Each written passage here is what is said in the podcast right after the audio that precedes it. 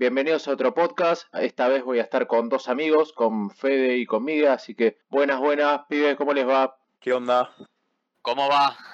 Todo bien, todo bien. Acá en el día más o menos que será 1713 de, de la cuarentena, sí. Así que nada, eh, bien. Yo qué sé, viendo lo que son las noticias y todo lo que pasó en esta semana y ya que voy a sacar dos podcasts por semana, uno un poquito más eh, individualista y uno más serio, preferí el serio hablar con ustedes de, de, lo que está pasando. Y viendo cómo tu imagen física se degrada día a día. Eh, ponele, más que nada la parte de, del pelo, es como, es una cosa incontrolable. pasa, pasa. ¿Te Porque... Mufasa?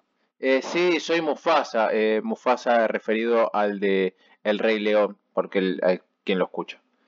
Eh, bueno, eh, quería hablar con ustedes un par de temitas. Eh, bueno, cómo están tomando la, la nueva extensión de la cuarentena hasta el día, creo que 20 y pico, 21 o por ahí.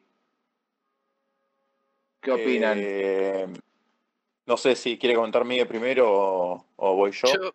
Dale, dale, empiezo yo. Yo estoy en modo incogible. Esperen, eh, aclaro una cosa. Sí.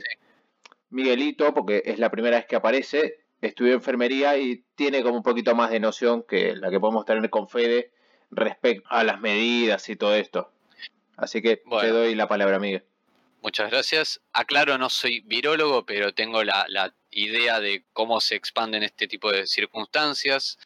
Por empezar, las medidas, para mi criterio, están bien aplicadas. O sea, me desligo de una cuestión política y de politismos, ¿no? Eh, están bien aplicadas, me gusta que ya haya provincias que ya están en otra fase de cuarentena, eso te da a entender primero la conciencia que va tomando la gente y los recaudos, no como el baby shower de Necochea, pero bueno, y después en lo personal ya estoy en un modo como mero comiendo de la lata, mamá ya se las quitó, más o menos así, durmiendo hasta las 5 de la tarde y después invirtiendo el sueño, ya me voy a dormir a las 6 de la mañana más o menos. Eso es un aspecto que está afectando en mi persona, cambio de sueño. Aparte Después, el invierno, el invierno da, va, el invierno, el frío da para todo esto, porque aparte estuvo oscuro todo el día. Sí, acá en, en el partido de 3 de febrero estuvo nublado todo el día. Nublado, lloviznando, con frío, y te digo la verdad, era eso o ponerse a ver un especial de la Chiquilegrán, ¿me entendés? Era dormir o eso. Así que bueno, no tengo mucho más que, que agregar en lo personal. Eh, obviamente uno ya estoy aprendiendo hasta refrigeración del, del, embole que tengo. Así que en parte está bueno porque te permite hacer muchas cosas, eh, puedes invertir el tiempo, ¿no? Como también podés dormirte todo un día. Yo me levanté porque ya dije me voy a escarar en cualquier momento acá. Ay, Dios. Me escaro, digo, cada dos horas giro porque si no, acá me, me pongo negro de un costado. Pero, a ver, está bueno esto de que vos decís, de aprovechar el tiempo, eh, sí, pero llega un punto que ya te aburrí directamente. No sé qué opinas vos, Fede. Yo también estoy ahí con el tema del sueño, que me despierto todos los días, doce y media, hasta, y después estoy hasta las 4 de la mañana despierto. A mí me pasa particularmente que tengo fases, como la cuarentena, ¿no? Hay semanas que me, que me levanto a las 6, 7 de la mañana y hay otras semanas que me duermo a esa hora. Es como que no entiendo cómo transcurre esa transición en la cual yo me levanto a las 6 y de a poco lentamente se va corriendo ese horario de 6, se va corriendo a 8, de 8 al otro día a las 9. Hoy, por ejemplo, me levanté a las 9 y toda la semana me estuve levantando entre las 6 y las 7.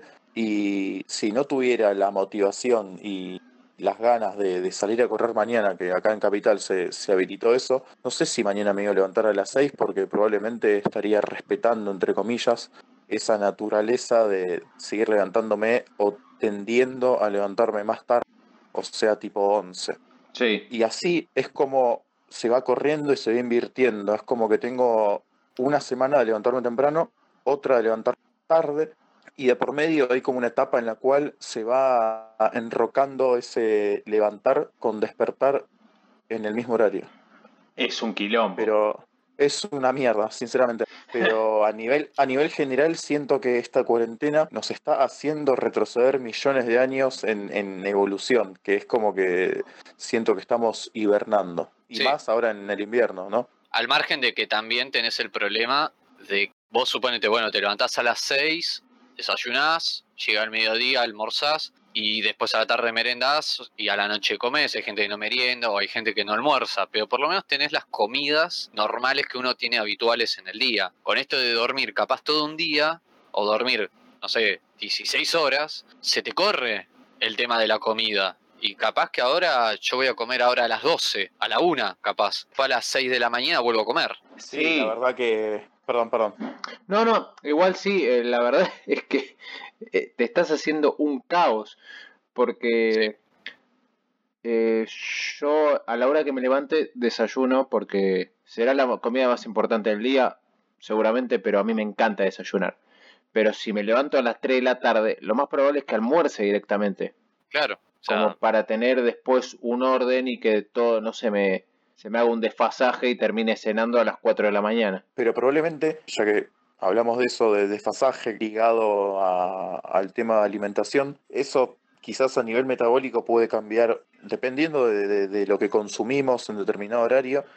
Eso puede terminar mostrándose en el cuerpo. No sé, cómo actuamos si tenemos algún tipo de erupción en la piel, porque ponele, no sé, se están por dormir a las 4 de la mañana, pero a las 3 se clavaron un plato de fideos. O sea, todos esos carbohidratos se los están llevando a la noche a la cama y Sí. no los están gastando porque son pura energía. Exacto. Porque eso es un, eso es un plato típico para comer previo a las 2 de la tarde hacia atrás. Está bien, no creo que alguien se coma un, un plato de sorrentinos a la boloñesa, asesinos, previo a la, a la anécdota que nos contó Mía hace un ratito, la a las, a, las, a las 7 de la mañana, ¿no? No sé, es más saludable comer un plato de fideos, que son puros carbohidratos, antes del mediodía, que comerlos a la noche, porque es mucha energía que se acumula a la noche y eso hace que uno, nada, por lo general yo que tengo una piel bastante chota, sí. suelo tener algún tipo de erupciones, nada, toda esa grasa quizás se, se manifiesta en, en acné o, o ese tipo de cosas. Bueno, de hecho, estaba viendo una noticia hace, no sé, creo que hace dos semanas. O sea, eso también, la pérdida de noción de tiempo está afectando un poco. Sí, Eh, obvio, y más para, para nosotros que, por lo menos en mi caso, que estoy, que estoy con el tema del trabajo, está bien, yo antes iba al laburo, que no sé qué, y tenía como una rutina mental. Ahora es Claro. siempre estoy en mi casa. Te dicen, no, que vos te tenés que cambiar, te tenés que bañar igual que todos los días, como hacías antes, pero Sí. es relativo. A veces yo me levanto, prendo la compu, pongo a laburar y después me baño. Es que el problema radica en que todo esto, o sea, absolutamente todo esto de la cuarentena, del virus, de, de estar bajo una amenaza invisible, es nuevo para todo el mundo. O sea, no hay un registro, no hay un registro ni hay un protocolo para que vos agarres y digas, bueno, eh, en caso de cuarentena se tiene que hacer esto, esto y esto. No, o sea, todo el mundo, claro, todo el mundo, todos los países van improvisando sobre la marcha. Hay países en los cuales aumentó la tasa de suicidio, en Argentina está aumentando la tasa de obesidad, Y de Eh, divorcios. bueno, de divorcios, la Bueno, violencia de- doméstica aumenta también. cual. Sí, los femicidios aumentaron un montón. Sí, las ganas de asesinar a la suegra cuando hace la salsa también, pero bueno. Sorrentinos Killer. Pero, pero sí, eh, es nuevo para todos porque, porque uno no está acostumbrado. A ver, uno puede estar en cama, no sé, dos o tres días por, por H o por B, que tenga una fiebre, una gripe, pero en este caso ya vamos que 80, 81 por ahí. Sí, más o menos. Sí, por ahí, por ahí. Eh, no es común. Ya a ver, estamos teniendo dos cuarentenas juntas, una ochentena sería. Sí. Es que el problema también, esto lo digo a modo de, crítica, yo veo a la gente en la calle y es como el nivel de imprudencia eh, individual se traduce en un aumento colectivo, porque encima no es que vos decís, bueno, pendejos de 20 años que e, el pibe es imprudente. Son personas adultas de setenta y pico de años y vos las ves con el barbijo en la pera y es como, señor, ya sé que tiene POC, que no puede respirar, pero si no puede respirar, no salga. Quédate en tu casa y listo. Claro, que alguien te vaya a hacer lo mandado de última, pero no. Sí, es que yo siento que probablemente a ustedes también le pasa, hay un momento en el cual ya no, no, se aguanta todo esto y se relaja la gente. Y a medida que pasa el tiempo, en función de ese tiempo que, sigue aumentando desde que empezó la pandemia, la gente se va relajando cada vez más. Es como inversamente proporcional, ¿no? Y, es peligroso eso, es peligroso porque no sabes cuándo te, puede atacar el, cuando puedes contraer el virus, mejor dicho, no, no tan ataque y defensa. Eh, pero bueno, uno tiene que estar preparado y en este momento es cuando uno menos se tiene que relajar y más precavido tiene que estar a la hora de, las pautas de higiene y, de bioseguridad. Al margen de que hay mucha gente que yo, por ejemplo, lo vi, esto no sé cuándo saldrá, pero fue el día de ayer, sábado 6 de junio, en el obelisco, vos veías la gente que se congregaba, al margen de unas cuestiones políticas bastante horrorosas que pude apreciar. Sí, pero eso eh, queda, queda al margen y que lo busque la gente porque, porque si no, no, es que después, eh, bueno, hablaremos en otro punto, en otro momento de ese tema. Pero había gente que tenía un nivel de desinformación. O sea, la pandemia existe, el virus no. y era como, ¿Eh? una cosa lleva a la otra, señora. Por favor, vieja loca, salga de ahí, tome la medicación. Exacto. Aparte, eh, siendo sincero, sea el gobierno que sea, si hubiera estado el gobierno anterior, está este, o hubiera sido cualquiera, a ningún gobierno le gusta todo esto, porque al margen se está perdiendo una bocha de dinero en el tema de lo que es Estado y todo eso. Al Estado no, le está saliendo gratis todo en la cuarentena. Hubiera estado cualquiera, ¿eh? eh si hubieran tomado la misma decisión, eh, a todos les hubiera molestado bastante. Lo hacen por un tema de, de salud del país. Porque si empezamos a salir todo en manada como que no pasará nada, primero, o somos unos vivos bárbaros, o no sé, porque si todo el mundo está haciendo esto, por algo es. Es que... como Reino Unido. Claro, Boris Johnson, eh, tenés el ejemplo de Brasil con Bolsonaro, que, a ver, lamento si a alguien le afecta, pero tenés ese, ese ejemplo de mirá qué pasa cuando no tomas las medidas sanitarias necesarias. Tenés que cavar fosas comunes y listo. Boris Johnson al menos reculó. Eh, Bolsonaro dice, lo lamento. Eh, ah, se, había referido a la muerte como algo... Todos estamos destinados a eso, dijo. Eso. En algún momento nos tenemos que morir o nos vamos a morir, como... Sí, o sea, aparte de una frase... valora la vida. Una frase muy poco, muy poco afortunada. Sí, y lo peligroso es que este tipo de personas, yo no soy religioso, soy ateo, pero este tipo de personas se proclama en nombre de Dios y hay un montón de gente que, malinterpreta eso y sus seguidores claramente. Y los que están en la avenida Corrientes 4070 son los que predican en nombre de Dios y, son los que predican, claro, son los que predican el nombre de Dios y difunden todo ese mensaje. Y hay gente que lo malinterpreta porque supuestamente Dios es amor y eso no es amor. No sé qué es lo que piensan ustedes. No, obvio, a ver, yo también estoy muy alejado de la religión por un montón de cosas y cosas que no me gustan, que, que no vienen al caso, no me hace falta contarlas. A mí me encanta que la gente tenga una creencia y que con esa creencia pueda mejorar un poco lo que es el mundo, sea a una persona, eh, no sé, darle de comer a alguien que no tiene para comer en la calle, o un abrigo, o mismo como el señor que pasó en las noticias que le dio unas zapatillas a un, a un muchacho cartonero. Sí, un taxista. No, eh, no, un, taxista, era un motoquero. De, rugby. Sí, era un flaco que estaba en moto. Para mí eso es amor. Y, mm. y, ayudar al prójimo, digo, que son como las lo que promueven. Y en estos casos de, del presidente hermano de el Brasil, o del Brasil, o como sea, eh, Bolsonaro, está como yéndose muy a la banquina. Digo, en vez de decir, che, estamos mal, tenemos un problemón, creo que hoy, hoy, ayer, eh, cambiaron el sistema de conteo y ahora tienen 160 muertos, una cosa así. Y vos decís, ¿Y qué pasó con todo lo demás? Cambiaste el sistema de conteo porque si no la gente te cuelga. Organismos internacionales ya se lo están diciendo, flaco, toma medidas eh, responsables. A ver, si vos me decís, sos un país con, bueno, que no sos potencia, pero Brasil es potencia, tiene margen para tranquilamente tomar la, hacer la cuarentena y evitarse todo eso. El problema es que todavía, por como yo estoy eh, informado y lo veo, todavía no le explotó en la favela. Cuando le explote en la favela, ah. listo. Pero a ver, tienen, tienen muchísimo más margen que nosotros, pero una bocha en comparación a nosotros. Y podrían estar mucho mejor. Y nos quedan tres meses de invierno. Bueno, igual los brasileños el invierno no lo siente. No están... Sí, pero en el sur de Brasil, donde eh, hay ya eh. una buena cantidad de casos, ahí te la regalo.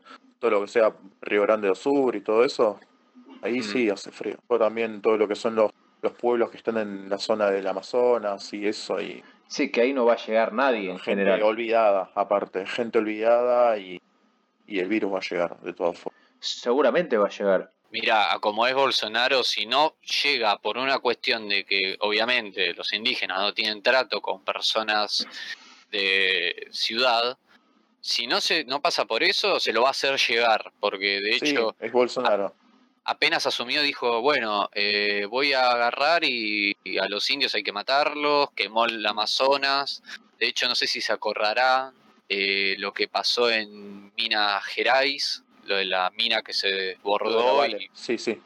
fue tremendo, yo cuando lo viví no lo podía creer. Sí, me acuerdo, el, derrame de lodo con cianuro. claro. pero, pero bueno, para resumir esta parte, así saltamos a otro tema y, es más fluido todo. Eh, yo creo que si él llevara a cabo lo que profesa, para mí Brasil tendría que estar bien. Y la verdad está haciendo, pero creo que le dicen, anda para tal lado y él va para otro. Y no está haciendo nada bien en esos temas. A ver, seguramente alguno, alguna persona en Brasil dirá, bueno, pero nos va bien en esto, en esto y en esto, que a ustedes no.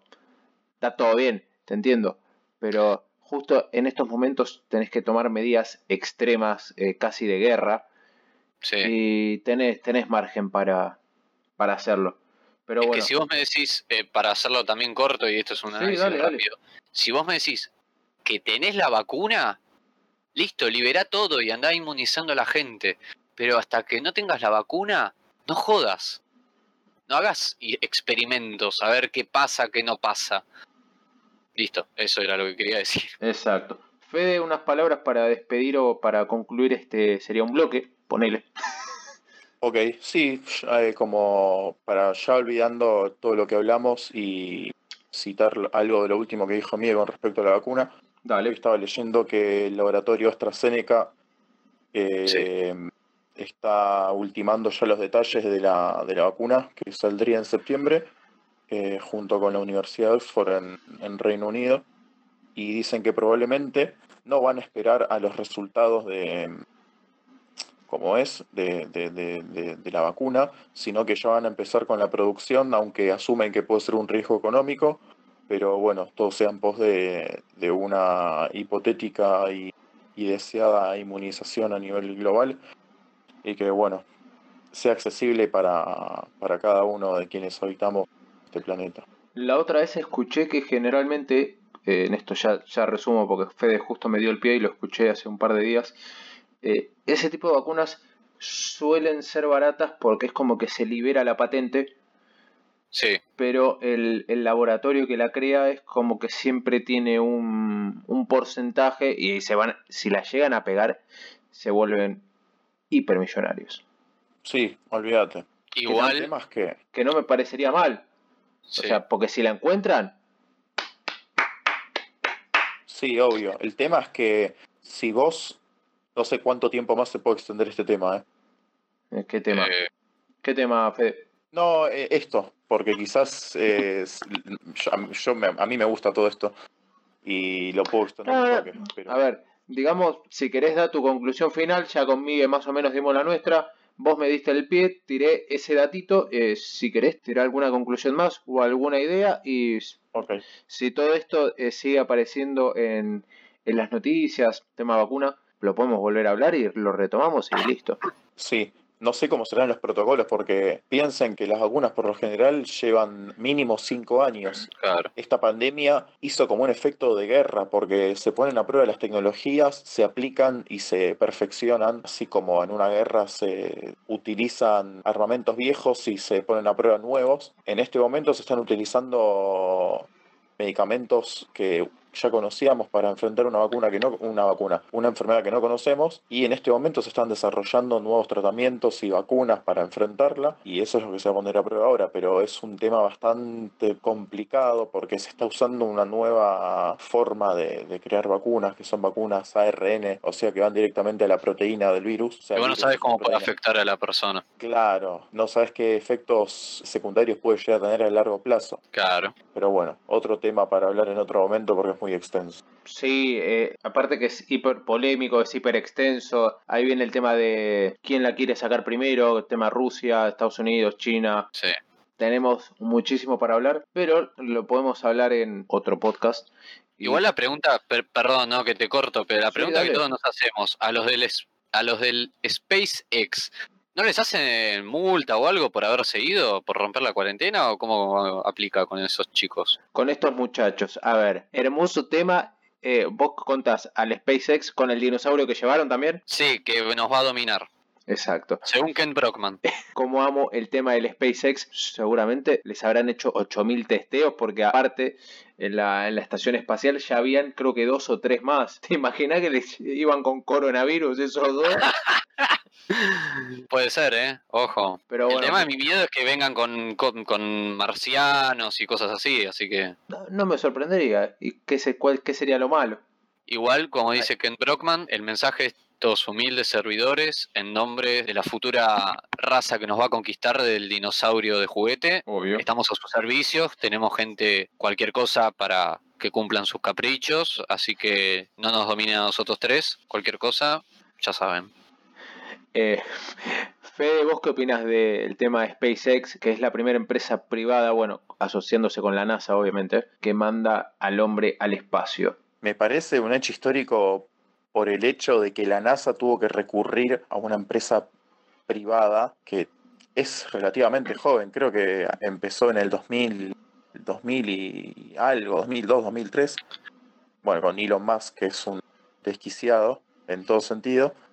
Lo, lo Eh, bancamos, yo lo banco, ¿eh? Lo banco. Obvio, yo lo banco, yo lo banco. Acá me estoy fijando en Google y según la página de SpaceX, eh, se fundó en el 2002. Ah, Wow. 2002, sí, yo sabía que era de por ahí. Piensen, desde 2002 ahora son 18 años, que ya igual hace bastantes estaban probando su cohete Falcon 9, que lo que tiene de particular ese cohete es que se puede utilizar algunas veces, tres o cuatro creo que eran, y despega y vuelve al lugar de donde se lanzó. La Ah, NASA no, bien. no, no, no desarrolló esa tecnología, me parece. No, por creo que, creo que los tiraban y quedaban ahí. Quedaban como ahí tirados. Claro. De hecho, Sí, eh, es basura espacial. Claro, de hecho, lo que pasaba es que una vez que ya estaba des- de- desechado, obsoleto el satélite, podía caer en cualquier parte. Y de hecho, en Corrientes o Misiones o Entre Ríos, una de esas tres provincias, eh, cayó un pedazo de satélite. Hace, te estoy hablando, estoy hablando hace como 15 años atrás, me acuerdo de la noticia, y nadie se hizo cargo. O sea, le hicieron mierda a la casa, todo, pero no, no, acá no pasó nada, ¿eh?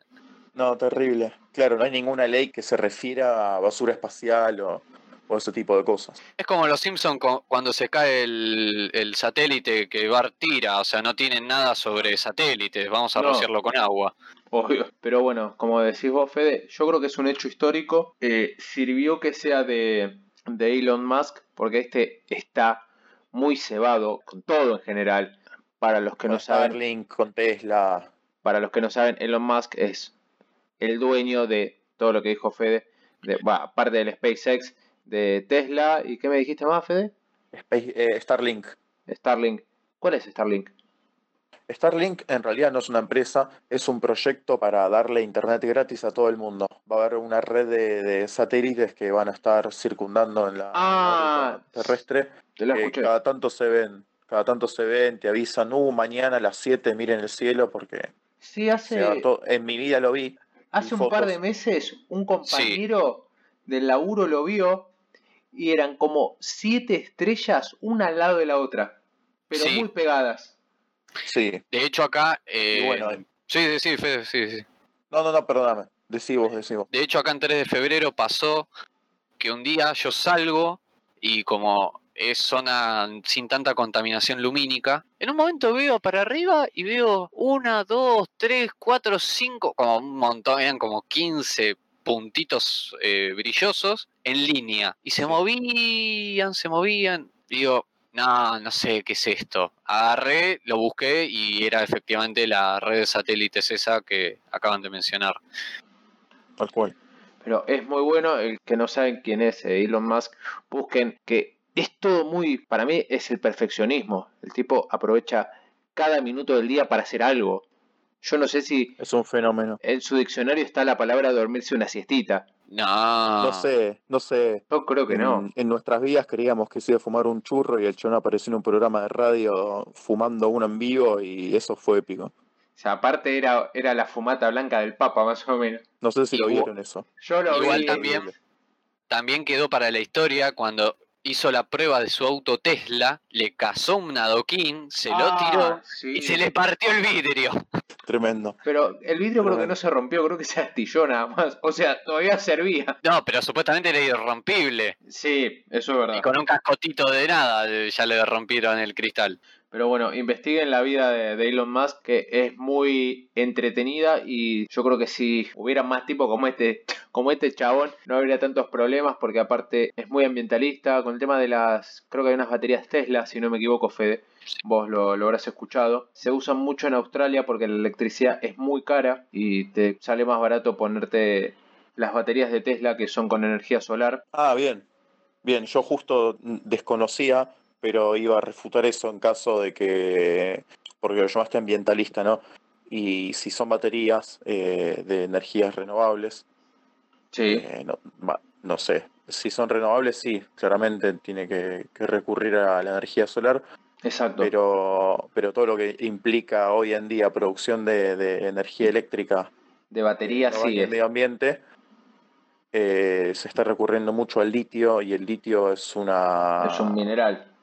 Es un claro es un mineral que, que bueno eh, implica actividad minera contaminante y no sabía si era ambientalismo eso o no pero bueno cosas que se me pasan por la cabeza y- Yo con el tema de las baterías que usará, te digo la verdad, no sé cómo las producirá, con qué elementos, pero por lo menos yo creo que es un avance que haya baterías que almacenen la energía solar. Aparte creo que eran hiper longevas las baterías. Creo que esto es al margen, esto es más referido a la economía de, de ese país. Con tu batería producías más energía que la que necesitabas, la devolvía al sistema de luz, de Sí. electricidad, y aparte te, te bajaba la cuenta de la luz. Puede Genial. llegar que, por ejemplo, no sé, yo produzco el doble, bueno, esa parte que tengo de más vuelve al sistema de luz y no sé cómo será el, el- el país, te la descontarán de la factura.